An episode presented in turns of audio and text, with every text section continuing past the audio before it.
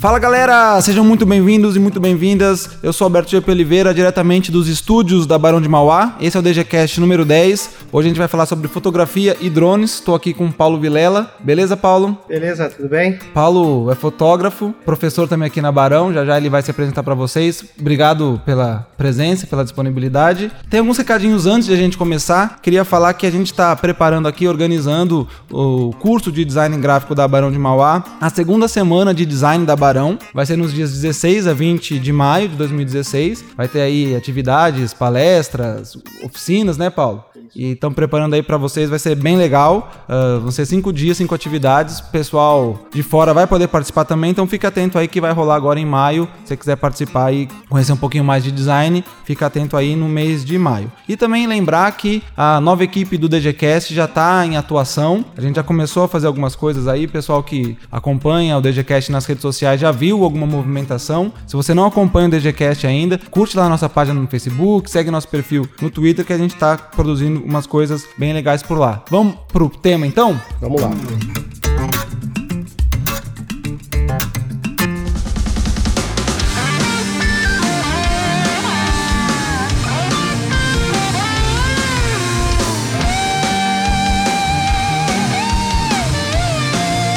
Bom, Paulo, queria que você se apresentasse aí pro pessoal, falasse da sua formação, seu trabalho, enfim. Quem é o Paulo Vilela? Beleza. Meu nome é Paulo Vilela, sou é, publicitário de formação, sou professor da Barão de Mauá já há 16 anos e tenho um estúdio fotográfico é, que trabalha com vários segmentos da fotografia, na verdade, mas que direcionado mais para fotografia publicitária. E como é que foi? Então você se formou em publicidade e o que, que te levou para fotografia? O que, que te despertou o interesse para você seguir carreira com fotografia? É, na verdade, eu já gosto de fotografia já desde quase criança, porque eu tenho uma, uma tia que foi fotógrafa, então eu sempre vivi dentro do laboratório dela desde criança. E isso acabou me despertando. Logicamente que na faculdade de publicidade, que eu me formei pela Unip, eu acabei entrando um pouco mais nesse universo, conhecendo um pouco mais desse universo e me dedicando um pouco mais. A partir de aí, eu já comecei a desenvolver alguns trabalhos para a área de jornalismo, que para quem está começando, às vezes, é uma área, é, eu não digo mais fácil, lógico, porque também tem as suas dificuldades, mas é uma área que depende de pequenos jornais ou revista, você consegue com equipamentos mais baratos se virar bem. Então eu comecei a princípio no jornalismo e como eu fiz o curso de publicidade, eu já fui direcionando para o mercado da fotografia publicitária. Lógico que eu já gostava de fotografia, isso é um ponto importante porque é, hoje eu percebo que muita gente decide ser fotógrafo de uma hora para outra. E isso é, é, uma coisa que às vezes ele pode desistir lá na frente, porque todas as profissões têm as, as pedras no caminho. E quando a pessoa ama o que faz, ela pula essas pedras. É, assim, independente, às vezes você está dando um retorno financeiro maior ou menor, tem as dificuldades do dia a dia, então você tem a, aquela força, puxa é. lá do fundo, né? Pra... É, eu acho que, assim, pedra todas as áreas vão ter, mas se você dúvida. realmente gosta e gosta do que você faz, você vai passar por elas e vai crescer com isso. E a fotografia, ela parece que é glamurosa, né? Que você vai chegar lá, tipo, JR Duran, sei lá, assim, né? Certeza, é. é. é, é o que, eles, que todo mundo quer é isso aí, né? Fundo infinito. É. E aí, a hora que a pessoa começa e começa a entrar no mercado e vê que começar, percebe as dificuldades, às vezes perde o interesse. E aí acaba muitos eu já vi saindo da área. Mas quando você gosta do negócio, você tem que insistir e ir a fundo, estudar, principalmente isso, estudar, tentar aprimorar, né? Porque não é só essa parte, tem toda a parte de investimento que você pode fazendo aos poucos também. E aí a partir daí você vai crescendo na profissão. Como todas as áreas, você tem que ir construindo a, a sua, a, o seu nome, né? Sim para que você um dia, se você fizer tudo direitinho, consiga ter um lugar ao, ao, sol aí, né? Consiga se dar bem. E você sempre trabalhou aqui em Ribeirão, Paulo? Eu sempre trabalhei aqui em Ribeirão. Na verdade, eu tive algumas sortes, assim. Esse é um outro fator também que, que ajuda às vezes, né?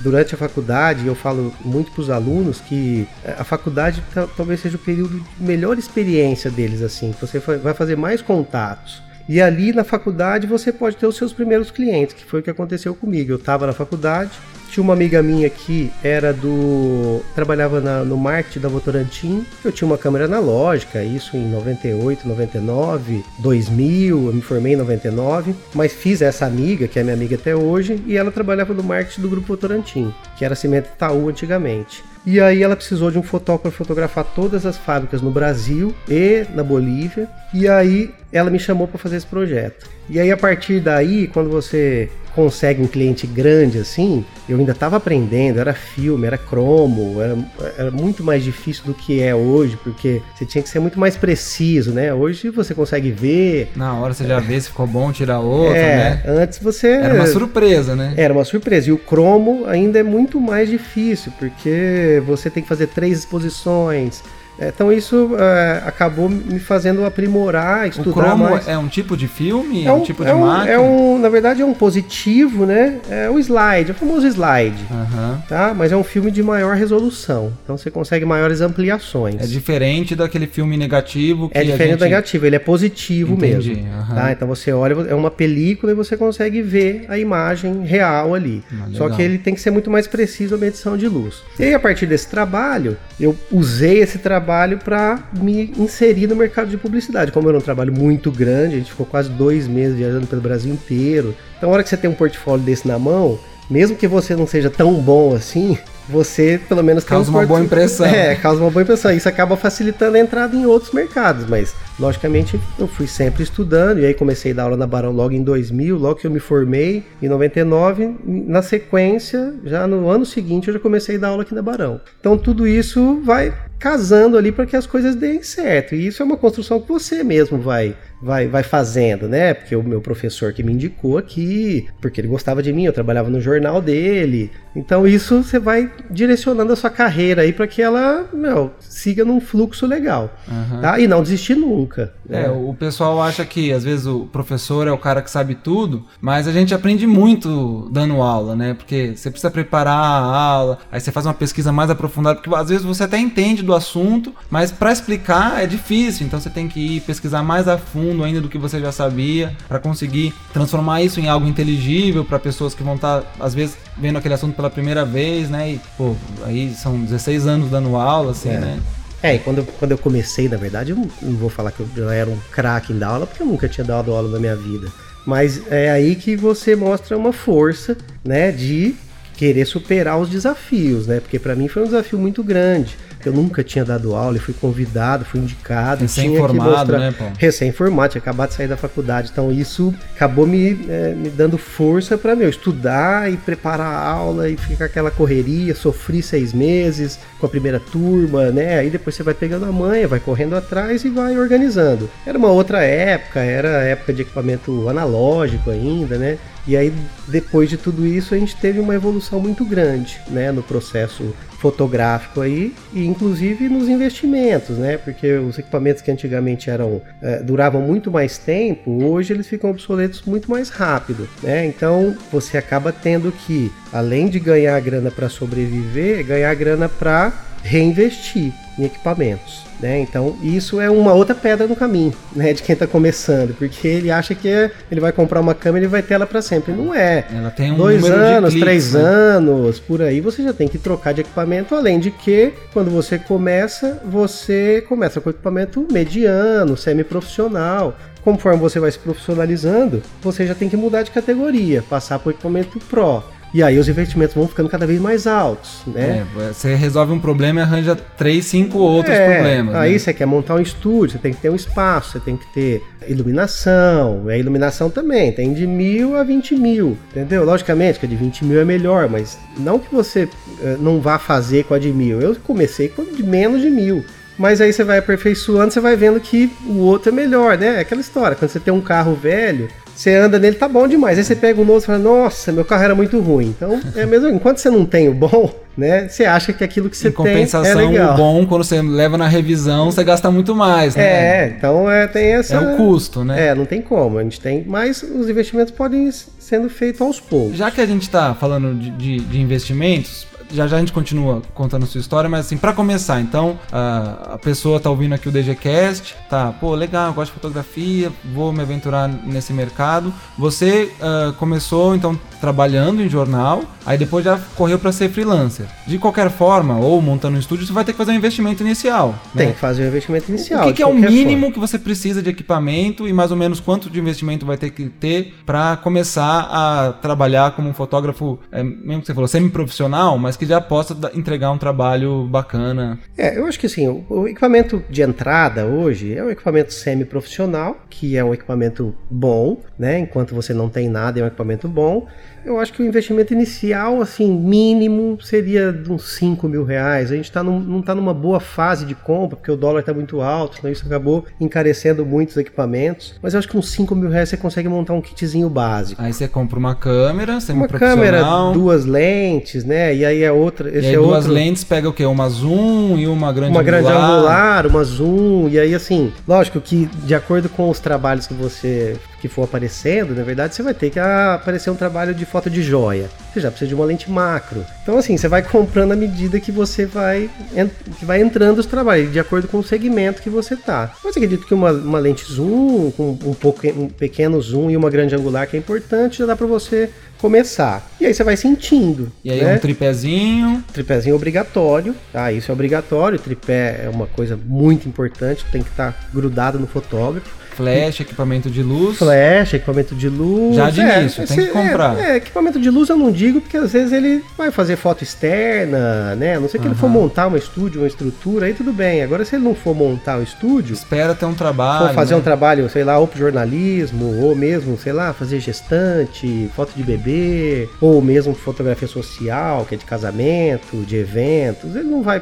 ter que comprar um equipamento de luz a princípio. Ele pode começar e depois, se ele for montar montar um estúdio, realmente ter um espaço para fotografar, aí sim ele vai ter que é, entrar nas um compras de equipamento mesmo. de iluminação, né? E é aí que já começa a complicar um pouquinho, porque já começa a ter um pouco mais de custo. Aí o custo é um pouco né? mais alto, né? E, e isso é um, é um, outro problema também, porque quando você vai montar uma empresa, né? Todo mundo quer ser patrão, né? Hoje o pessoal quer, ah, não, não quero mais trabalhar de, de empregado, quero ser patrão. Acho que cada vez mais, né? O... Cada vez mais. Só que assim, é, ser patrão e ter uma empresa, todo mundo acha que você vai trabalhar menos. Na verdade é o inverso. Você vai trabalhar muito mais e às vezes você não vai receber, entendeu? Porque você está fazendo o teu negócio crescer e normalmente as contas chegam antes do seu faturamento. Então, uh, isso acaba, se você não se controlar bem, não tiver um capital de giro, né? Você tem aluguel, tem internet, tem que ter computador, tem que ter um monte de coisa ali que vai te gerar custo. Transporte, combustível. É, tudo. Então, assim, se você já não tiver uma clientela, então acho que assim, para começar, acho que é melhor ser em áreas que não demandam espaço físico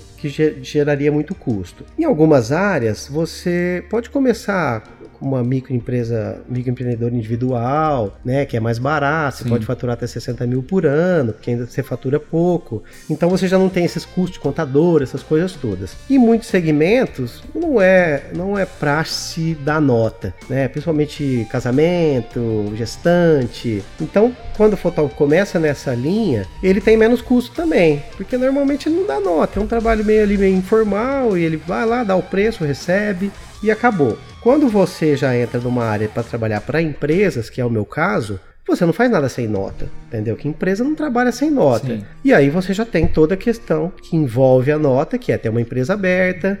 Criar uma pessoa jurídica, né? Criar uma empresa, uma pessoa jurídica. Você tem que ter um contador já para cuidar do seu, da sua contabilidade. Um advogado para cuidar dos é, problemas jurídicos. É, advogado acho que nem tanto assim efetivamente, porque se você tiver algum problema você, você, pode contratar. Atrás. Mas um contador você precisa ter. Sim. Né? Não é fácil, né? Administração, a parte. Não, não, é, não é. A gente sempre teve contador. Nosso contador lá já faz quase 20 anos que ele é o mesmo contador. Então, assim, porque a empresa precisa andar redondinha também, Sim. né? Porque já que você está no mercado e, e, quer crescer, você tem que trabalhar o mais, o mais certo, o mais correto possível. E aí tem a questão do imposto, né? Que você tem que pagar, tem que, meu, eu acho justo pagar. É. Né? Sim. Tem que pagar, não tem jeito, porque uma hora, senão uma hora você acaba, vai acabar voltando esse. O leão, né? é. Então, tudo isso precisa ser muito bem bem pensado na hora de montar uma empresa. E às vezes as pessoas montam em um, em dois, em três, e aí não sabe, não teve essa experiência de ter uma empresa, dos custos que ela gera, às vezes não tem grana, não tem capital de giro para manter um tempo a empresa até a empresa começar a dar lucro, né? E aí às vezes no terceiro, quarto mês, e as estatísticas mostram isso, né, que as empresas fecham a maioria no primeiro ano, rápido, né? né? Porque não consegue. Eu acho que tem que ir caminhando devagarinho e não desistir né? Porque o que eu percebo hoje, eu falo muito com os alunos lá, que a galera mais nova hoje, eles querem que as coisas aconteçam muito rápido. É sair da faculdade já sendo é, Sebastião Salgado, que, né? É, eles acham que na faculdade, ou não só na área de fotografia, mas em qualquer área, eles querem ganhar grana muito rápido. E não é assim, na verdade, você precisa construir a tua carreira. Falou, dificilmente alguém vai ganhar grana mesmo antes dos 30 anos. É. A não ser que ele seja um cara diferenciado. Entendeu?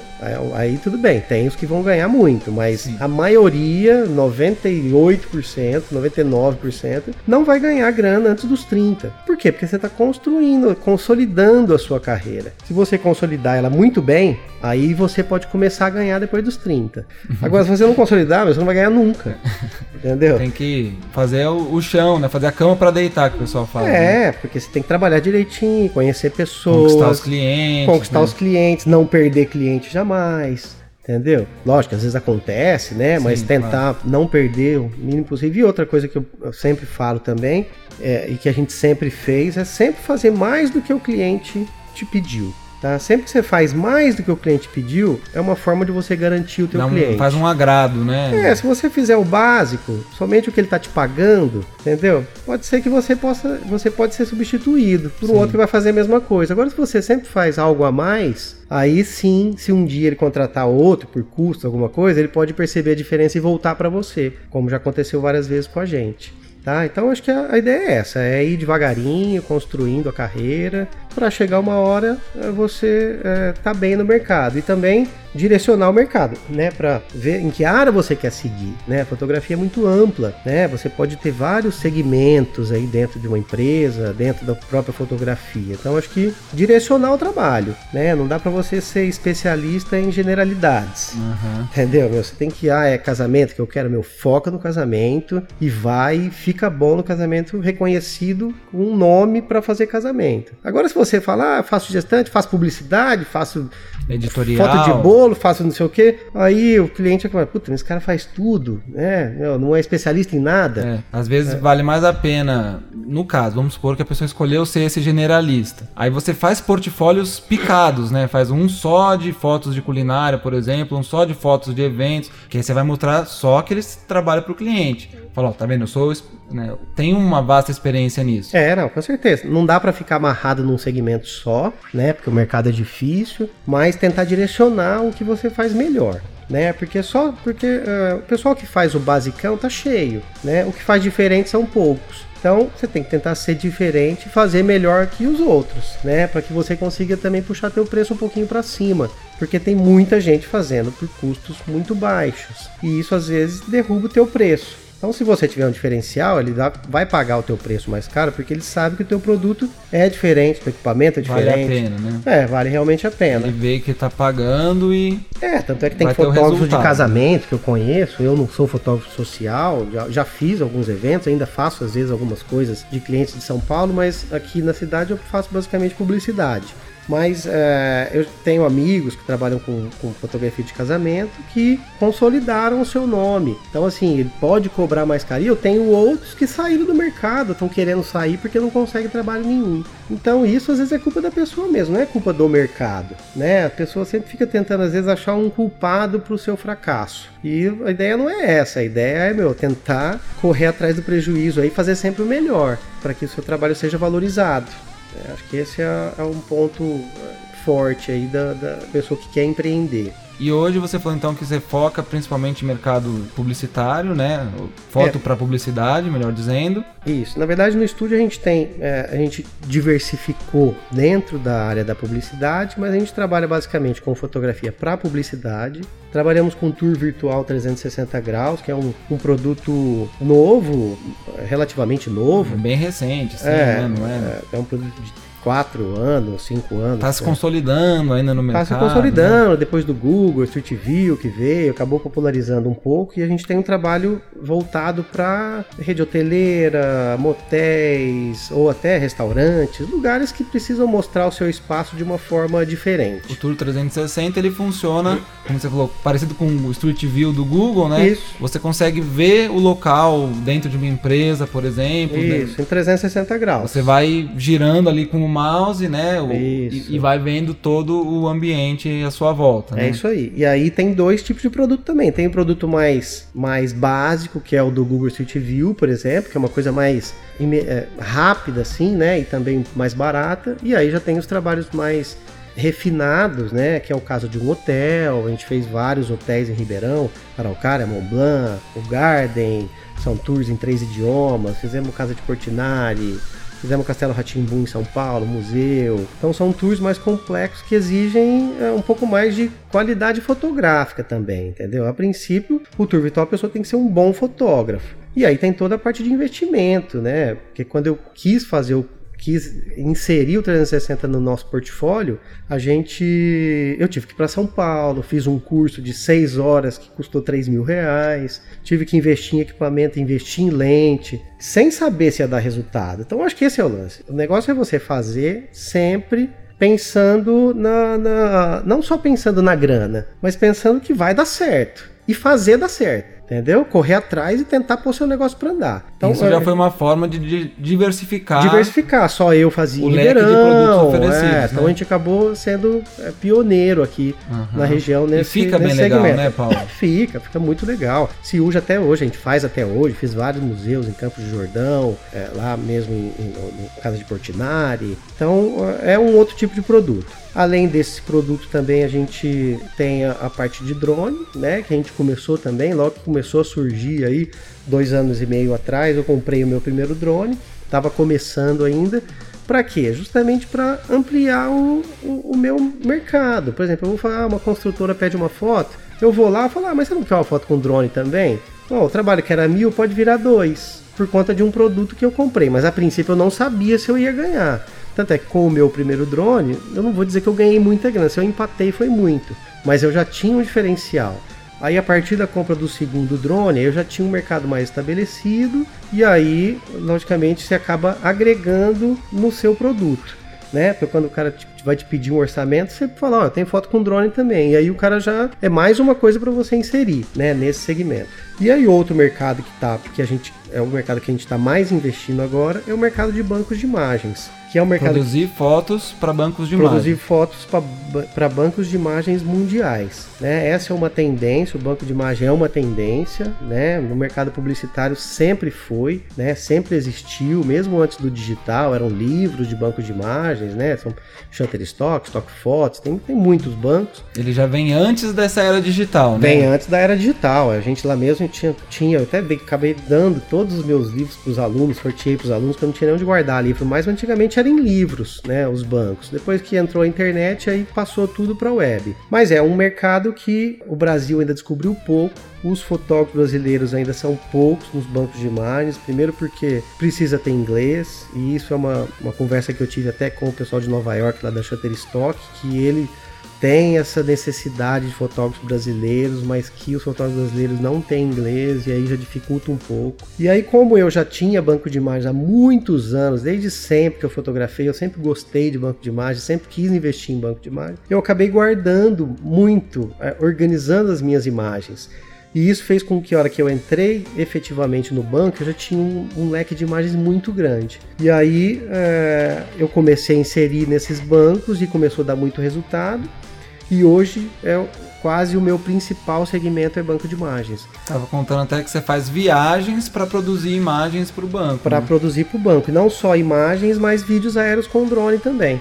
Tá? Então, na verdade, o drone está até sendo mais utilizado para isso porque também se vende vídeos aéreos na, na web, no, no, nesses bancos, né? Que é o caso do Shutterstock, que é o maior banco do mundo. E, pô, eu fico pensando assim, às vezes, eu ou um profissional que tá fazendo um vídeo, aí você vai, pega uma imagem aérea de drone, é animal, né, é, cara? É tudo que você quer. Hoje pra... o mercado publicitário, principalmente, consome muito, porque é, é mais rápido, né? Você comprar uma imagem. Do que produzir. Lógico, né? você não tem exclusividade, né? Como antigamente você tinha ali, você mandava fazer só para você.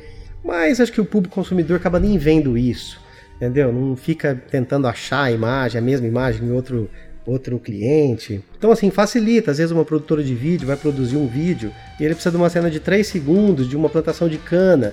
Meu, é muito mais caro ele comprar, contratar um cara para comprar, para produzir, Ir lá, ir lá fazer produzir, do que ele ir lá e comprar um, comprar uma imagem e usar 3 segundos. Sim.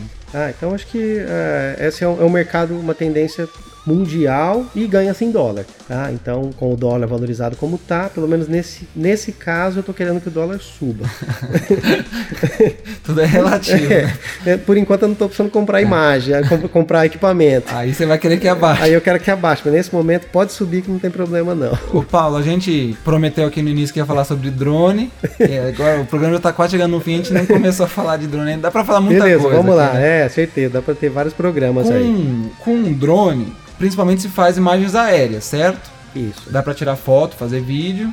Que, qual, que trabalhos que você faz com os drones? Bom, o drone ele é um produto relativamente novo também, que está em ascensão e ainda está em regulamentação. É uma coisa que vai ter muita discussão sobre isso ainda.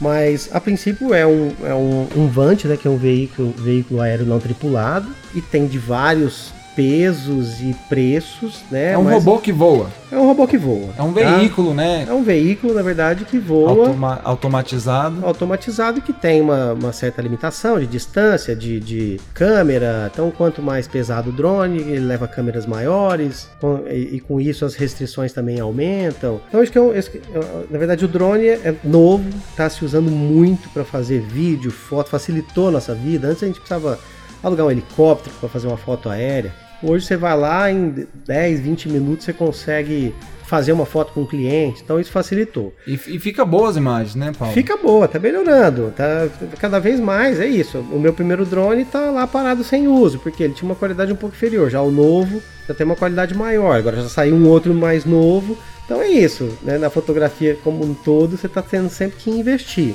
Mas o, lan- o lance dos drones é que é um mercado legal, é um mercado que inflou um pouco, eu acho porque a princípio poucos tinham, mas agora muita gente tem.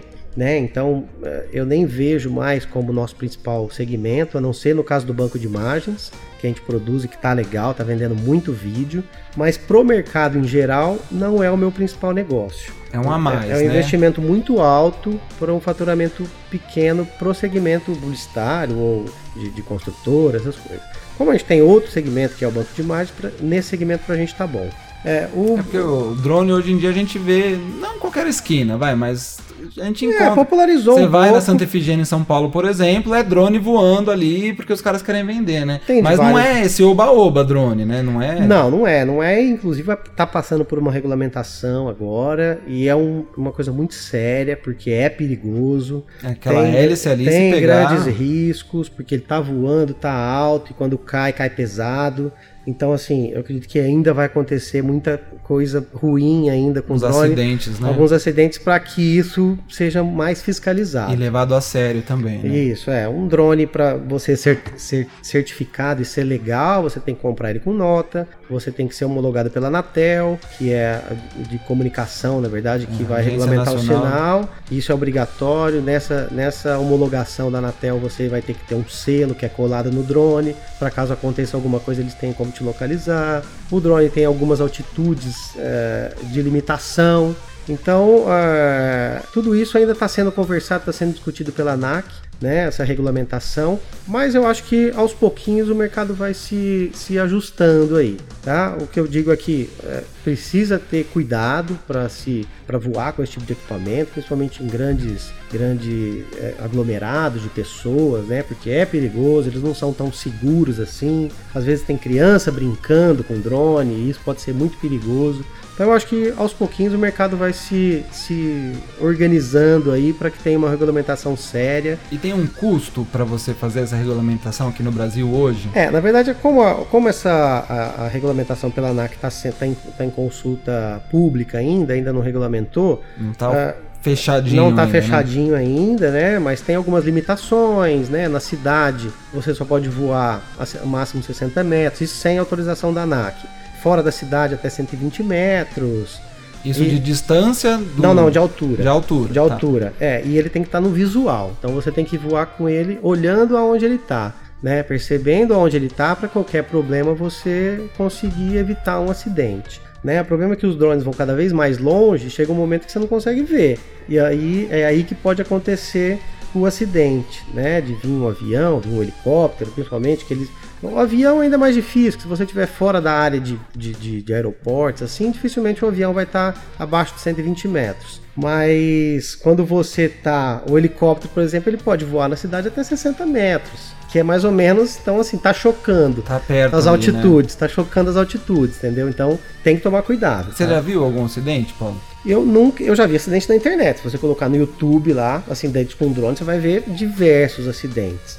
Eu nunca vi nenhum acidente grave. O meu primeiro, eu já caí algumas vezes com ele, mas não tive nenhum acidente grave com pessoas, porque eu não faço evento com drone, não filmo onde tem eh, muitas pessoas, porque a gente tem uma responsabilidade e o meu nome tá lá no drone. Então, se der qualquer problema aí, eles vão me responsabilizar. Então, eu evito esse tipo de, de, de negócio. Assim, eu não. Ah, preciso foto- fotografar um evento ou um casamento, meu, não faço Já. tá? Tem gente que faz, mas isso vai ser proibido, tá? Porque como o drone tem que estar, tem gente que põe o drone dentro da igreja, tá? Isso é um perigo, já teve vários acidentes já.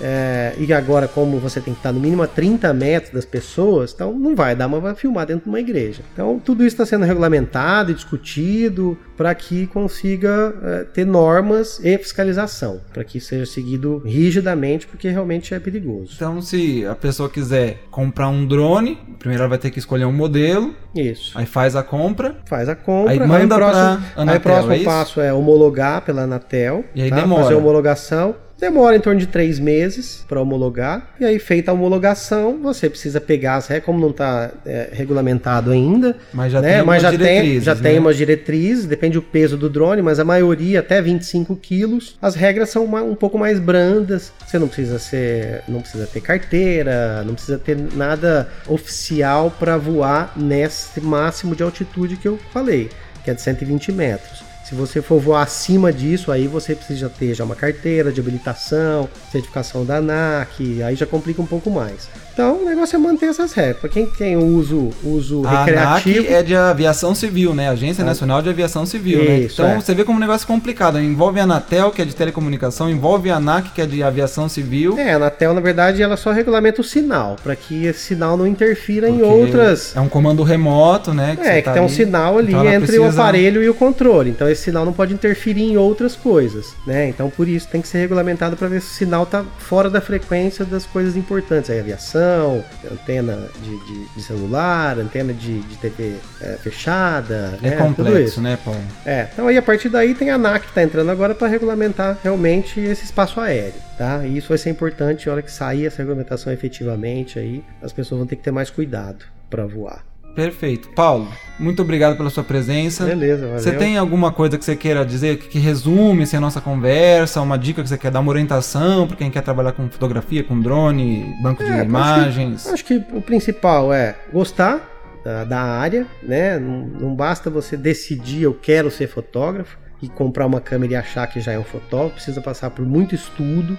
Então, assim, estudar, viajar, conhecer coisas, conhecer museus, ter uma percepção visual, né, estética diferenciada, né? Porque a fotografia é isso, né? Seguir os pilares lá do design, né, da estética, a regra dos terços, tudo isso. Leis que- visuais, é, e conhecer elementos de fotografia, composição. olhar, pesquisar. O pessoal de hoje, meu, é, é muito mais fácil você pesquisar, tem internet. Na nossa época não tinha, né? Você tinha que estudar, tinha que ir na biblioteca. Tinha que achar um livro que falava de fotografia, né? É, então hoje é tudo muito mais fácil, né? Então não dá pra falar que você não sabe. É só pesquisar que você vai achar e estudar, se dedicar. Entendeu? Não é simplesmente comprar uma câmera. Tem que estudar e, meu, partir aí pro, pro trabalho devagarinho, aos poucos, fazendo devagarinho, o que você sabe fazer, para que o seu nome vá se consolidando com o tempo aí, você consiga crescer no mercado. Legal. E você quer deixar algum contato do estúdio, site? Eu deixo o site, nosso site é www.fotossíntese360.com.br. O fotossíntese é, é com um S só, é com né? S só. Que é fotossíntese. Síntese, isso. É, ou fotossíntese.com.br, tanto faz, tem os dois domínios. Lá a gente tem várias fotos, nosso portfólio, tem as fotos 360 graus, tem vídeos que a gente faz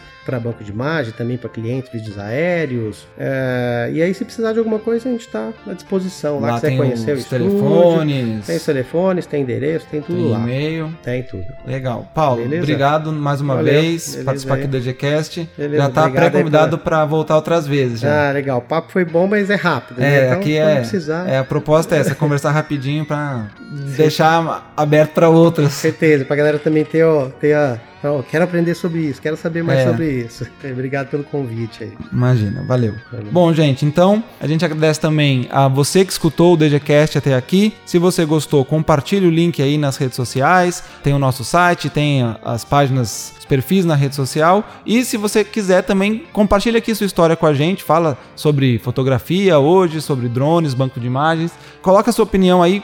Acrescente ah, a sua vivência ao DGCast. A gente fica por aqui. Aquele abraço. Tchau, tchau.